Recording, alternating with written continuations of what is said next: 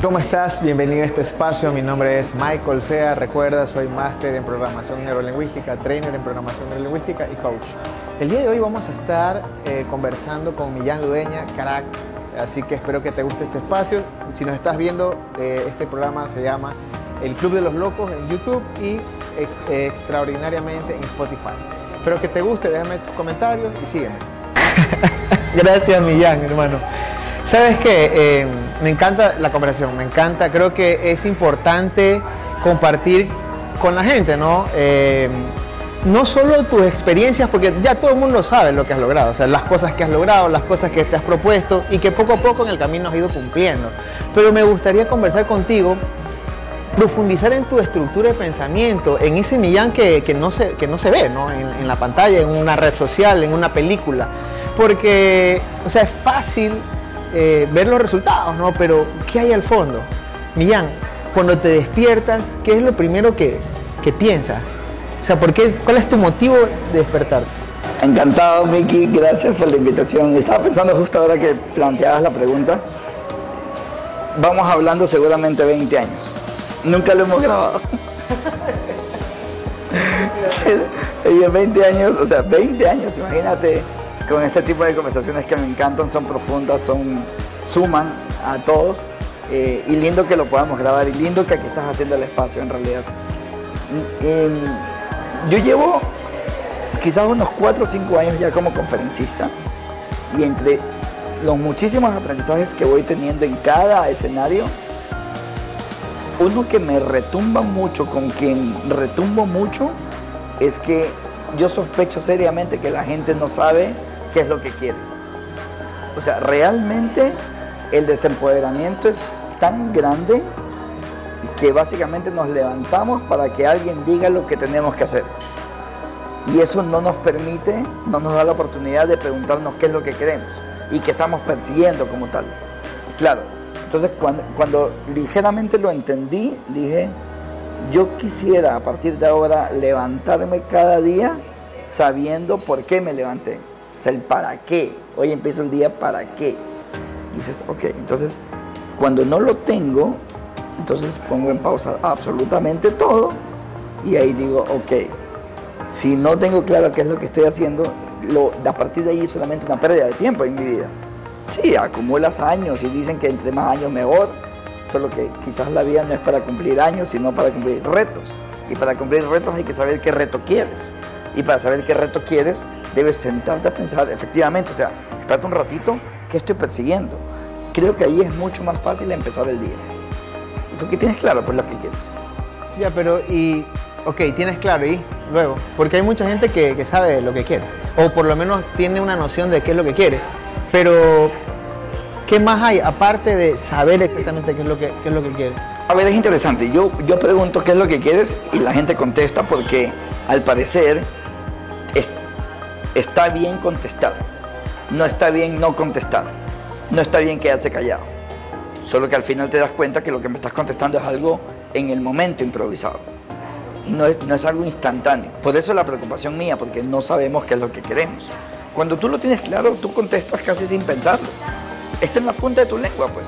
Es lo que vienes repitiendo a cada rato. ¿Y qué es lo que quiere Millán? Pucha, Ahorita mismo lo he planteado como en dos grandes bloques. La primera, eh, cuando me di cuenta que mi conferencia era una herramienta de vida, o sea, para quizás ponerle play a, eso que estaba ahí en, pausa esperando que continuar, sirve para eso. Y te lo digo porque al principio, chévere los aplausos, chévere los likes, chévere todo eso, solo que cuando empezamos a recibir los mensajes, de, oye, loco, yo te escuché hace seis meses, quiero contarte que ya lo estoy haciendo, quiero contarte que ya puse un alto, quiero contarte que ya mandé la aplicación, dices, wow, todos queremos algo y quizás estamos tan bloqueados con nuestras propias dudas que no lo intentamos. Y de repente llega una historia que simplemente suma a tu propio sueño. Entonces dije, wow, entonces entre más gente conozca esta historia, más puedo aportar, que al final la idea es aportar. Entonces dije, un gran sueño mío como equipo es, nos hemos planteado hasta que termine el 2023, lograr impactar a un millón de personas. Y hoy ya seguramente iremos por unas 140 mil, 150 mil. Estamos algo lejos y también algo lejos también del inicio. Ya. Entonces, entonces depende qué tan lejos quieres estar, de dónde. ¿ya? Y nos enseñan a estar lejos de la meta y no reconocer que estamos lejos del inicio. ¿ya? Entonces es interesante por allí. Y deportivamente estoy maquinando ahora junto al equipo una siguiente aventura. Yo creo que va a ser mi última aventura. Eh, no puedo contarla todavía. Eh, y sí, claro, entonces cuando me levanto, regresando a tu pregunta anterior, es, es muy fácil saber qué es lo que quieres y por lo tanto saber en dónde vas a poner tu energía. ¿Cuántos fracasos Millán ha tenido para llegar a donde está? Y otra pregunta incrustada ahí mismo. ¿Cuál ha sido el peor fracaso más hermoso que has tenido? Ah, lindo. Fracasos varios. O sea, ¿sabes qué? A ver, no miento. Como fracasos, hace rato que no tengo uno. Hace rato. Porque dejé, de llamar de fracasos. Ya. Eh, me di cuenta que la gran diferencia entre un intento y un fracaso es el punto final, el punto aparte. Entonces cuando tú a, cuando tú a un intento le pones el punto, ya es un fracaso. Ya. De, hecho, tú lo defines así. Entonces, fracasé. Uno pensaría, si ya fracasaste, ya no lo vas a volver a intentar. Entonces, sí, fracasaste, estamos de acuerdo. Porque fuiste tú quien le puso el punto final. Y también está bien ponerle punto final a las cosas. Solo que últimamente me he inclinado más por poner intentos y esta frase es irónica y me he dado cuenta que las cosas siempre me salen en el último intento. ¿Cuál es, cuál es el, cuál es el fracaso más lindo?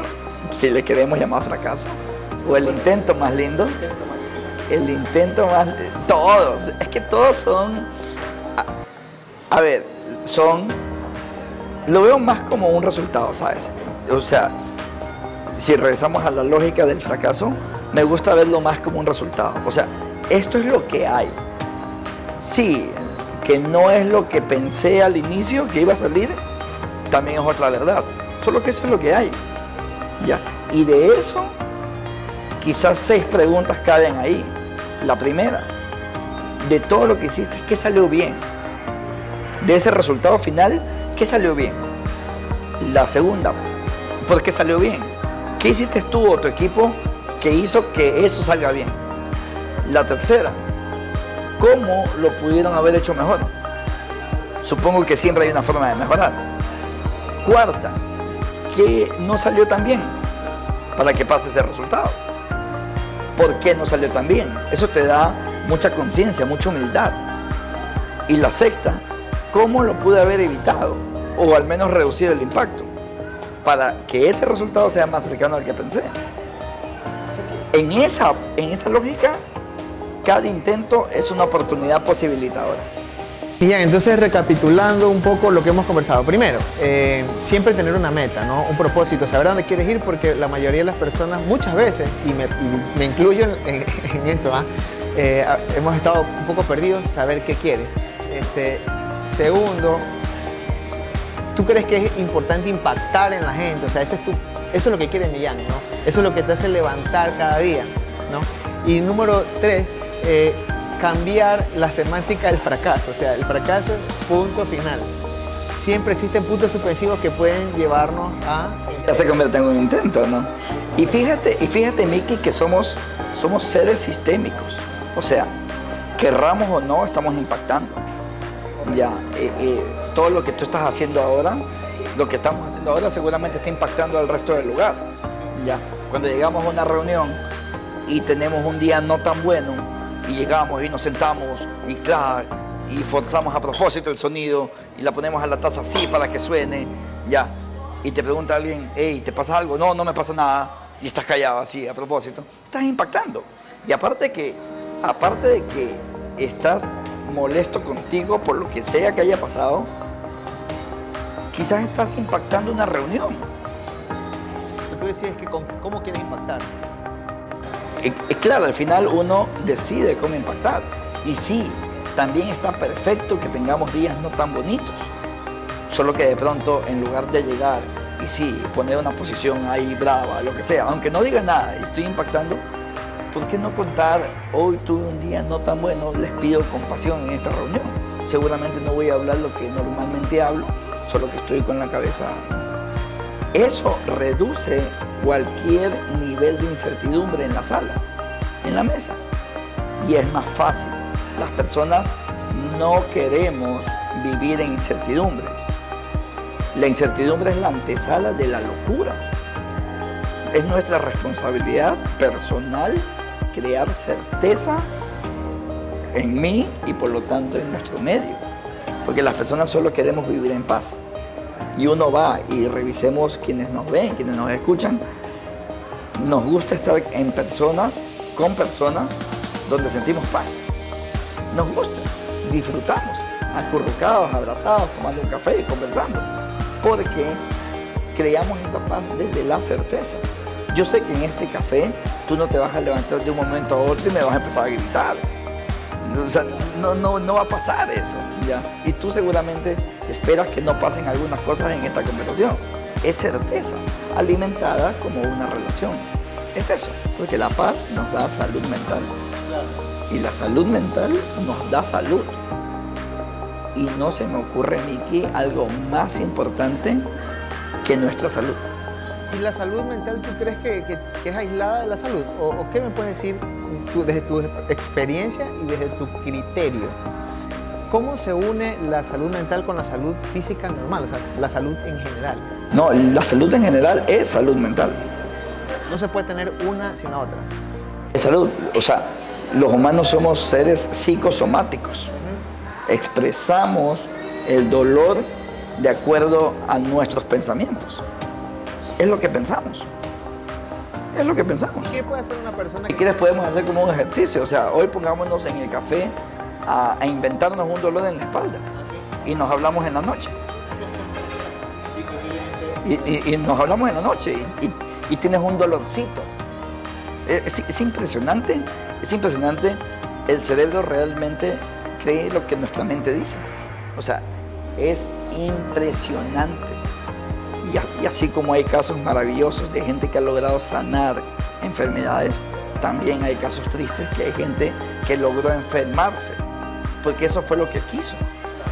Eso fue realmente lo que quiso. O miremoslo un poquito más desde afuera. Lo que tú ahora mismo estás haciendo en tu vida, lo que yo ahora mismo estoy haciendo en tu vida, y lo que tú estás ahora mismo haciendo en tu vida, ya lo pensaste. No sé si la semana pasada, hace dos años, hace tres años. Ya lo pensaste, ya lo creaste. Tú hablabas en uno de tus videos en redes sociales sobre los presagios, ¿no? Autocumplidos. Ah, las profecías autorrealizadas. Auto, autorrealizadas, sí. ¿Cómo, cómo, cómo profundizar un poquito? ¿Cómo Millán predice su futuro? No, es, más que predecirlo, creo que lo creo y lo creo desde el presente. Desde que me di cuenta que el futuro no existe, y me di cuenta que el pasado ya pasó y que ya no puedo hacer nada, solo me quedó el presente. Entonces, como solo me queda el presente, me enfoco en el presente. Y en el presente creo lo que quisiera. Y como el, y como el cerebro es altamente obediente, le va a hacer caso a lo que yo digo. El cerebro no diferencia, Miki, el presente del futuro. No, de, no, no diferencia lo real de lo irreal. Y eso es una ventajota. Porque aquí tú me puedes decir, o sea que yo me puedo inventar lo que quiera. Sí. Y puedo terminar haciendo lo que quiera. Creo que sí.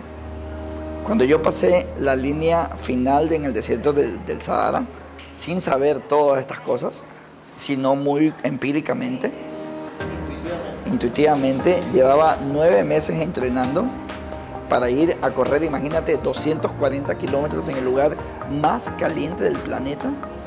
Y cuando pasé la línea, yo sentí que ya la había pasado. O sea, te lo prometo que yo sentí que ya la había pasado.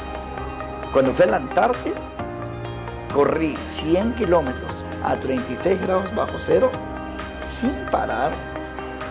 Yo sentí que ya la había pasado como que fijaste, o sea, siempre pensaste en el propósito que querías. O sea, va de la mano con lo que hablamos inicialmente, ¿no? De, saber qué quieres e ir para allá. Y cada entrenamiento iba entrando más en el detalle de las sensaciones. Cuando pase esa, línea, me refiero a esto. Eh, lo voy a plantear como un ejemplo para explicarme mejor. Es, voy a plantearme con mi pareja en mi hogar comprarnos una casa. Ok, listo. Comprarnos una casa. ¿Cuándo? ¿Qué casa? ¿De qué precio? ¿Ese precio se paga de entrada? Sí. ¿De cuánto? No sé, averigua, pues. O sea, ya. Eh, ¿Cuotas de cuánto? Tanto. ¿Cuánto yo gano? ¿Cuánto gana mi pareja? ¿Cuál es nuestra capacidad de ahorro actual?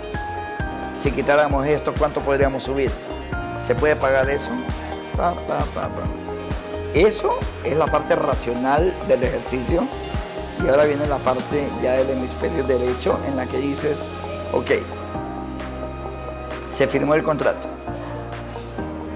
¿Dónde lo estás firmando? ¿En la oficina de ellos? ¿En tu oficina? ¿Cuántas hojas crees que van a hacer? La pluma con la que firmas, ¿cómo es? ¿La puedes sentir? ¿Es un material duro? ¿Es goma? ¿Es, tinta negra, azul? ¿Lo vas a firmar con la izquierda o la derecha? ¿Cómo te estás eh, sentando ahora mismo? Ya. ¿Le vas a decir a tu pareja que, que te acompaña en la firma? ¿Te vas a grabar? ¿Lo vas a grabar o lo vas a subir?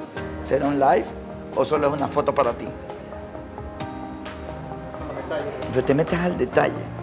Entre más detalle tienes, el cerebro más imaginó la perfección de esa escena. Cuando le das más claro lo que el cerebro tiene que hacer, le facilitas el trabajo al cerebro. ¿Sí me explico? Ya, no es solo una casa, porque sigue siendo vacío. Regresamos a la incertidumbre. El cerebro no va a entender lo que le estás pidiendo. Una casa, ¿y qué más? Lo que tú me estás comentando es que si esto lo aplicas en las carreras, en tus retos deportivos, en tu vida en general, eh, tú planificas inclusive lo que vas a pensar y cómo lo vas a llegar. O sea, por un lado, obviamente la planificación de entrenamiento, lo que vayas a hacer, y la planificación de cómo lo vas a visualizar en tu mente y lo vas a hacer psicosomático. Y la primera en tu mente. Ah, ok. Primera en tu mente entre más claro el cerebro tenga lo que hay que hacer, lo va a hacer. Los detalles. Astral, astral. Lo va a hacer. Solo que tienes que darle la mejor foto de resolución posible. A la perfección. Yo me acuerdo que cuando entrenaba diariamente, yo no pensaba en 240 kilómetros, yo estaba pensando en los 5 que me tocaban hoy. Y durante esos 5, que pudieron haber sido 20 minutos, 30, 40, no importa cuántos minutos, ya me gustaba mucho disfrutar la sensación de pasar la línea final. Entonces decía, por ejemplo esto, ¿con qué pie vas a cruzar la meta? ¿Con la izquierda o la derecha? ¿O la que llegue? ¿O puedes elegir? O puedes brincar. O, puedes brincar. y cuando brinco, ¿qué? ¿Levanto la mano o no levanto la mano? ¿Pongo la cámara o no pongo la cámara? No importa. Todo está bien, no importa. Es la historia que tienes que contártela en detalle para darle mejor resolución a tu cerebro. ¿Cómo? Ok. Si tú agarras estas estrategias, me imagino que durante el proceso de carrera, en tus retos, en algún momento tuviste un quiebre y quisiste abandonar. Ya, ¿qué te motivó a seguir y no abandonar? Es una pregunta que me hizo Castro, ¿no? Castro dice, habla con Ian, ¿Por qué? No entiendo. ¿Cómo puedes hacerlo? Sí, mira. Salúdalo a Castro, que debe estar, debe estar bien. Negro, negro. Al, al, al Ironman Castro. Al Ironman. Felicitaciones. No, pero excelente, excelente. Felicitaciones. Eh, a ver, yo creo, Mickey, hoy lo entiendo mucho más. La herramienta se llama Patron Switch, ¿ya? Eh, que básicamente haces un switcheo ya. Sí, este. Cuando yo estaba haciendo estas carreras, me acuerdo que con mi psicóloga hacíamos una especie de anclaje mental hipnosis, cuando Lisa entendía mucho mejor el proyecto al que iba, entonces ella relataba escenarios negativos. Entonces, estás viendo adelante, no hay nadie, atrás tampoco, está el solazo, ya te queda poca energía, ya no hay agua, ya estás fastidiado, ta, ta, ta, Y empiezas a sudar, empiezas a, a llorar y es normal, expresas el sentimiento de frustración, de ansiedad de estar en el desierto no motivado. Y luego habíamos elegido una canción que le llamamos estas Power Song, entonces, y sin importar cuál, básicamente la pones de fondo y empiezas la misma historia en una lógica posibilitadora. Y ya falta tanto, eh, qué chévere que ya tengamos tres etapas, ta, ta, ta, ta, ta, ta. Ya, y te acuerdas cuando empezaste en cero, y todo esto. Y resulta ser que en la vida real, cuando estaba listo para abandonar una carrera, que fueron varias veces, aplastaba la canción. Creas el anclaje y lo pones y lo pones ahora en el mismo sitio, en el mismo desierto con calor fastidiado, ya te pones en, en, haces un switch, ya. Hoy como estudiante de psicología eh, ya lo entiendo. O sea, y, realmente cuando uno tiene los momentos difíciles, puede aplicar esta técnica que básicamente es reemplazar imágenes. No, no voy a entrar en detalle ahora mismo. Y la otra, que es lo que hacía yo, es cuando no tenía estas herramientas tan pulidas, es recordar para qué lo estás haciendo. A veces, por novelería, creo, tomamos desafíos sin preguntarnos, una, si sentimos que lo merecemos. Y dos, ¿para qué lo estamos haciendo? Porque como van a ser días no tan bonitos algunos, creo que un buen pedazo, y todo se presta para abandonar el proyecto, uno debería preguntarse para qué lo estoy haciendo. ¿Tú te acuerdas antes de la pandemia que en enero nos inscribíamos rapidito en los gimnasios y pagábamos todo el año? Ya, y por lo general íbamos tres meses y ya está. Ya, o, o, queríamos, o queríamos estudiar cada enero de cada año, queríamos estudiar inglés, ya, y pagas todo el curso y toda la cosa y te botas en el segundo módulo, en el tercero. Porque en algún momento ese esfuerzo es cuestionado por tu mente y dices, ¿para qué lo estoy haciendo? Y si no tienes la respuesta en ese momento, la explicación es, entonces no vale la pena. Y por lo tanto no lo haces. La importancia de saber el para qué lo estás haciendo. Y estarte recordando, porque mira, yo, he conversado con muchísimos deportistas, he trabajado con algunos deportistas, y lo que, el patrón que veo, y no solo con los deportistas, en general, cuando éramos jóvenes o cuando éramos más jóvenes, teníamos sueños, teníamos metas. Quiero llegar a los 30 con este propósito. Pero en el camino, el día a día, se fueron esfumando esos sueños. Y ahí va de la mano lo que tú dices, tener claro hacia dónde voy y recordar por qué lo hago. Porque no solo es de, saber que quiero, sino también de creer que lo puedes hacer. ¿Millán alguna vez dudó de sí mismo? O sea, ¿dudaste de ti en algún momento en algún reto? Claro, por supuesto. Y mira, hablando de juventud, es, es maravilloso el, enfoque de las palabras. ¿ya? Hoy tú y yo estamos más jóvenes de lo que vamos a estar jamás. Claro. Sí, es, es, increíble. O sea, e, e, es, estas dudas respondiéndote son resultado, resultado de toda esta lógica no posibilitadora. Las dudas existen cuando sospechas que no lo puedes hacer. Y la gran confusión es esta. Si yo sospecho que no lo puedo hacer, entonces ¿para qué lo estoy haciendo? O sea, ¿para qué lo estoy intentando? Es, es toda una contradicción. Entonces, imagínate una mente atareada con eso, de pensar que no lo voy a conseguir y me estoy levantando a intentarlo no cuadra, no cuadra. Y en algún rato el pensar que no lo voy a conseguir le gana. Solo para yo quedarme con la razón y decir, si ves, yo sabía que no iba a salir. Impresionante. Sigue siendo autocumplido, o sea, sigue siendo porque yo estoy determinando que no se, no se puede y tengo la razón. Entonces, imagínate todo ese tiempo que tu mente pasó peleando entre, ¿por qué lo estoy intentando si sé que no se va a cumplir? Y al final, la conclusión, que es la más cínica de todas, es, si ves, yo sabía que no iba a salir. Lo mismo funciona en positivo.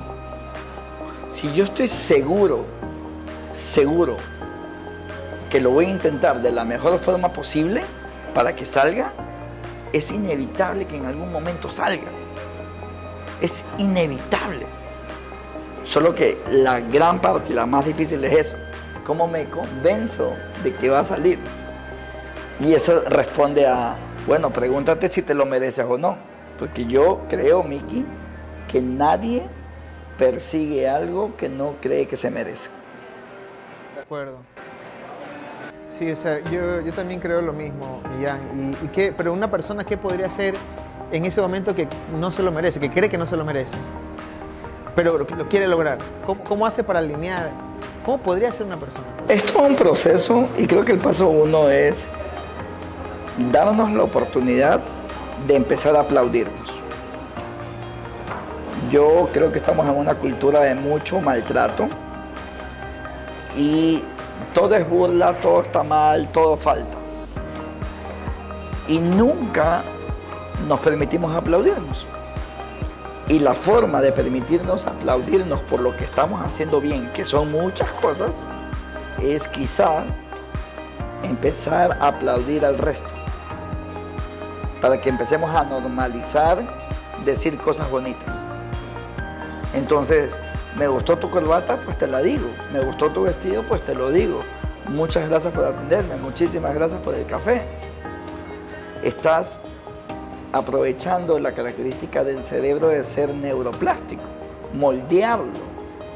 Entonces, si todavía no estoy lista, no estoy listo de aplaudirme con comentarios bonitos, entonces empecemos a darlos. Al principio te van a quedar viendo raro, porque normalmente damos maltrato y nadie está muy acostumbrado a recibir buenas frases. Pero ¿y qué pasa si alguien, o sea, qué pasa si es que esa persona, entre comillas, no se merece tener un buen trato? ¿Según quién? Según tú, pues. O sea, ¿qué pasa si yo pienso, él no se merece un buen trato? ¿Igual debería darle un buen trato? Yo no me he encontrado, Mickey, a nadie que después de recibir un buen trato de parte mía me ha maltratado.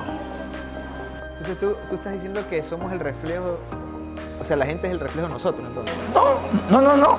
Es solo una cultura, me refiero a una cultura definitivamente de buen trato. O sea, yo no me he encontrado, casi que lo estoy haciendo como un experimento, hacer buen trato con la gente y esperar maltrato. No me ha salido todavía. Ya, no me ha salido. Lo que sí me ha salido era antes que si tú maltratas a alguien, esa persona te va a maltratar. Y, y es escalable encima. Es todo un problema. Entonces, en una relación, la relación fluye, eh, se asienta, se estabiliza en función de la capacidad más flexible de una de las partes. Es casi, casi como un teorema físico. ¿ya? Entonces, ¿quién de los dos es más flexible mentalmente? Es quien puede llevar la relación, la conversación. Porque si no se convierte, no me grites, no te estoy gritando, ¿cómo que no me estás gritando?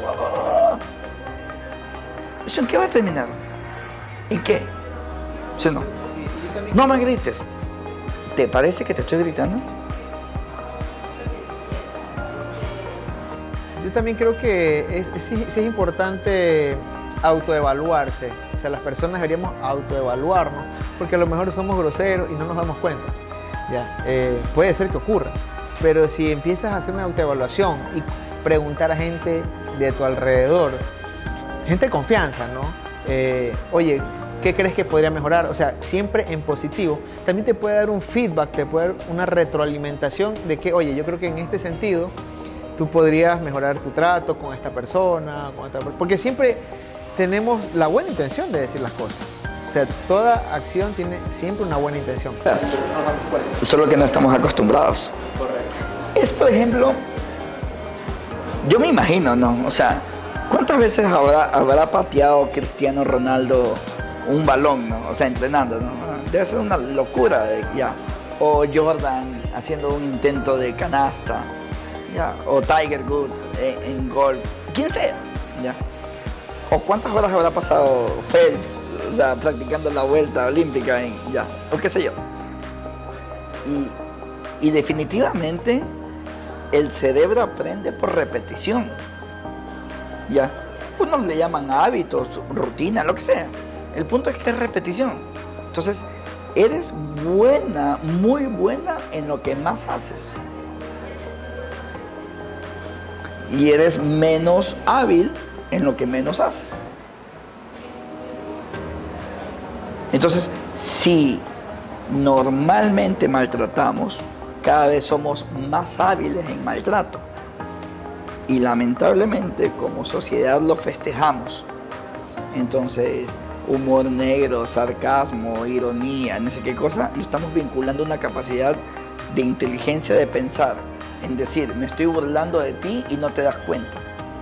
Bravo por el que está burlándose de la otra persona, ¿sí? ¿Sí, sí lo ves? Y como no practicamos mucho el buen trato, somos malos. O sea, no somos tan buenos, no somos tan hábiles. El desafío en este episodio, ¿en dónde está? En ¿y qué pasaría si me propongo tener mejor trato? Porque cuando tú empiezas a tratar mejor a las personas, no te das cuenta solo que te estás tratando mejor a ti. Porque las personas, como son sistémicas e interactúan contigo, van a empezar a tratar mejor. Solo que todo tiene un inicio y de pronto el inicio eres tú. Por supuesto. También creo, creo yo en la, en la autocompasión. ¿no? O sea, muchas veces somos duros, somos más duros con nosotros que con el resto. Entonces, Porque somos buenos maltratándonos. claro, y también, este, bueno, uno da lo que, lo que tiene, ¿no? O sea, no puedes dar lo que no tienes. Entonces, considero que sí es verdad. Y para tenerlo, creo que lo podrías practicar.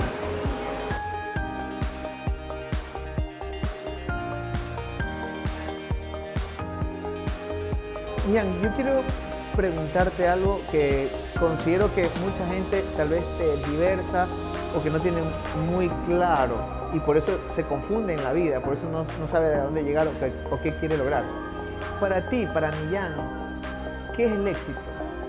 Mis respuestas han ido cambiando con el, con el tiempo. En el 2014 estaba a minutos de abandonar la carrera en el Sahara y para ese momento yo pensaba que el éxito era una línea. Y si tú conseguías algo eras exitoso. Y si no lo conseguías eras fracasado. Y como el fracaso es tan fuerte socialmente hablando, decidimos quedarnos en la línea en medio. Y no intentar nada y tampoco fracasando. Todo bien. Y allí me di cuenta que el éxito tiene que ver con que te quedes vacío. Vacía. Que agarres tus recursos y los utilices en función a lo que quieres conseguir.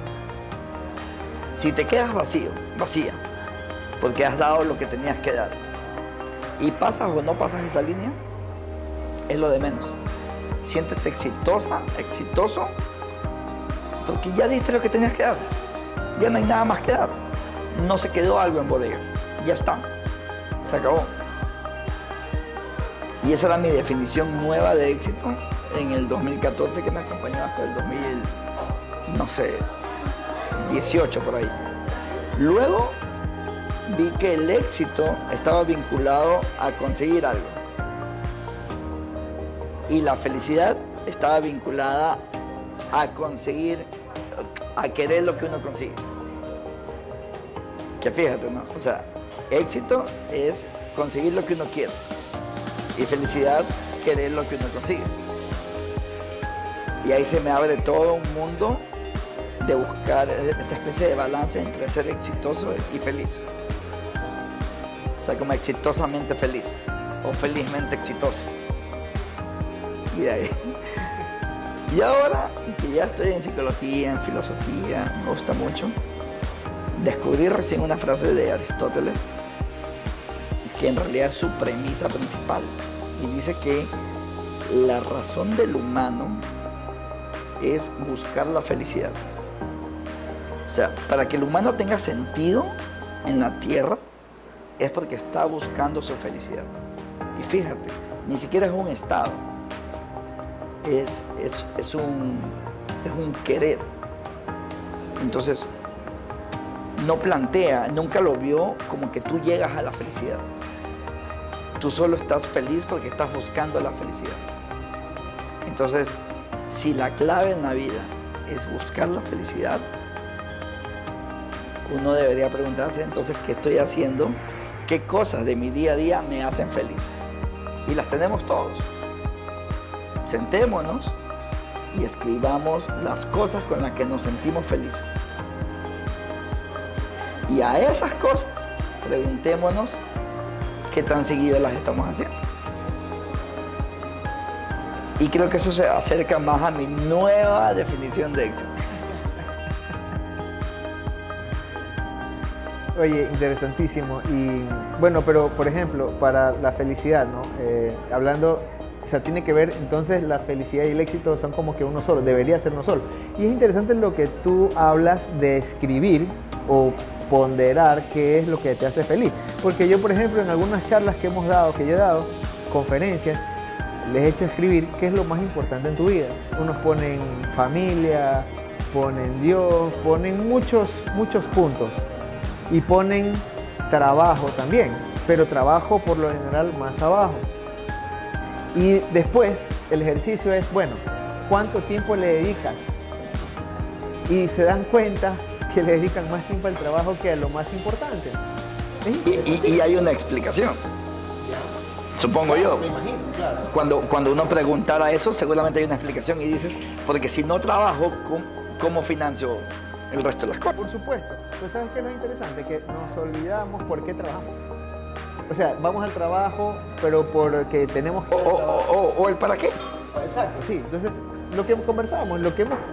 Entonces, imagínate, metas, para qué lo haces, y, también, o sea, saber autoconocerte y saber hasta qué punto, en el momento en que te puedes quebrar, qué hacer para seguir, ¿no? Por eso es súper importante conectar al para qué este término de la ganancia personal. La ganancia personal justifica la conducta que tienes.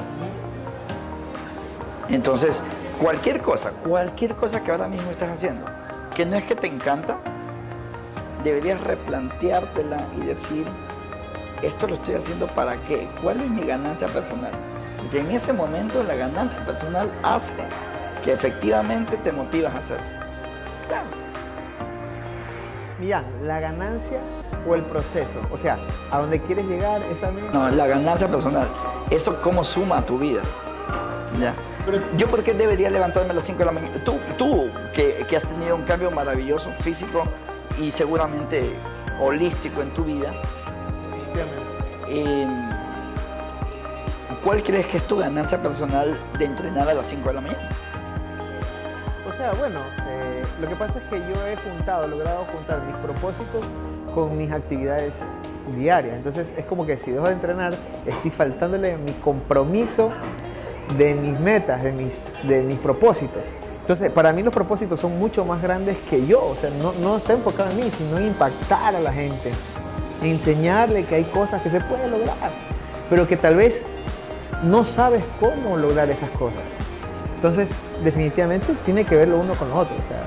y, te preguntaba lo del proceso versus la ganancia, porque a veces queremos la ganancia y no disfrutamos del, camino. Para Millán, ¿qué es más importante, la ganancia o el camino? no, o sea, a ver, yo camino porque hay una ganancia personal, ya, y, y, percibo una ganancia personal. Regreso lo mismo, no lo vas a intentar si no crees que eso suma a tu vida, ya. ¿Qué tanto va a sumar o no? Lo defines tú. ¿ya? Si yo siento que me merezco vivir en tal ciudad en el mundo, en este nivel de vida, ¿ya? no es ni soberbia ni arrogancia ni nada, es simplemente que mi autoestima me alcanza para pensar en eso. Y mi capacidad, mis recursos me permiten eventualmente conseguirlo. Ya, si eso está bien o mal, según quién. eso es subjetivo, cada uno define que qué, es bueno y malo. El tema es que la crítica es muy constante, normalmente desde las personas que no lo están intentando. Y ahí el problemita es porque estamos muy capacitados en maltratarnos. o sea, regreso a lo mismo, o sea, la importancia de pensar en este episodio que tenemos 24/7 la capacidad de hacer buen trato. Y más importante que eso, Miki, para terminar, entender y comprender que sí me puedo convertir en la persona que siempre he querido ser. O sea que, por ejemplo, una persona que está en vida en, este momento y posiblemente nos esté viendo en depresión o en algún problema, algún malestar, lo primero que debería hacer entonces es empezar a tratarse bien y empezar a tratar al resto. Ese es el inicio, podríamos decirlo. Empezar a querernos. Y ser compasivos. Yo creo que es importante la autocompasión, el perdonarnos también. El agradecimiento, en algún momento hablaste del agradecimiento. Empezar a tratar a las personas como tratamos a las personas que amamos. Y ojalá en el listado de las personas que amamos estemos nosotros en primer lugar. Lindo, lindo, Miguel.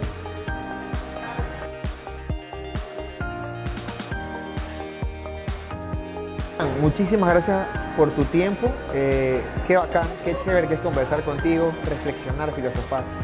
Oye, cuéntame qué le puedes, qué mensaje le puedes enviar a las personas con respecto a su vida. Alguien que quiera lograr algo, pero todavía está en pañales y que no sabe cómo empezar. ¿Cuál sería una reflexión, un mensaje que podrías enviarle a estas, personas? A ver, este. Mira, seguramente si estás viendo este episodio es porque estás en la región y años atrás había esta tarjetita del, del celular, ¿te acuerdas? En la que te avisaba y te llegaba un mensaje, estimado cliente, le falta un dólar, ¿te acuerdas eso? Y a todas las personas que ibas a llamar se reducían a esto. Y todo lo que ibas a decir se reducía a esto.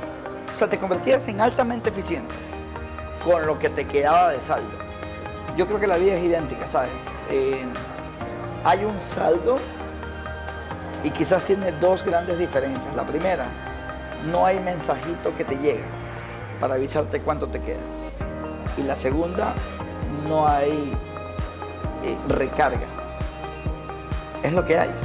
Y como uno no sabe cuánto saldo le queda, me parece que la pregunta que me encantaría compartirte es, ¿a qué le quiero dedicar el resto de mi existencia?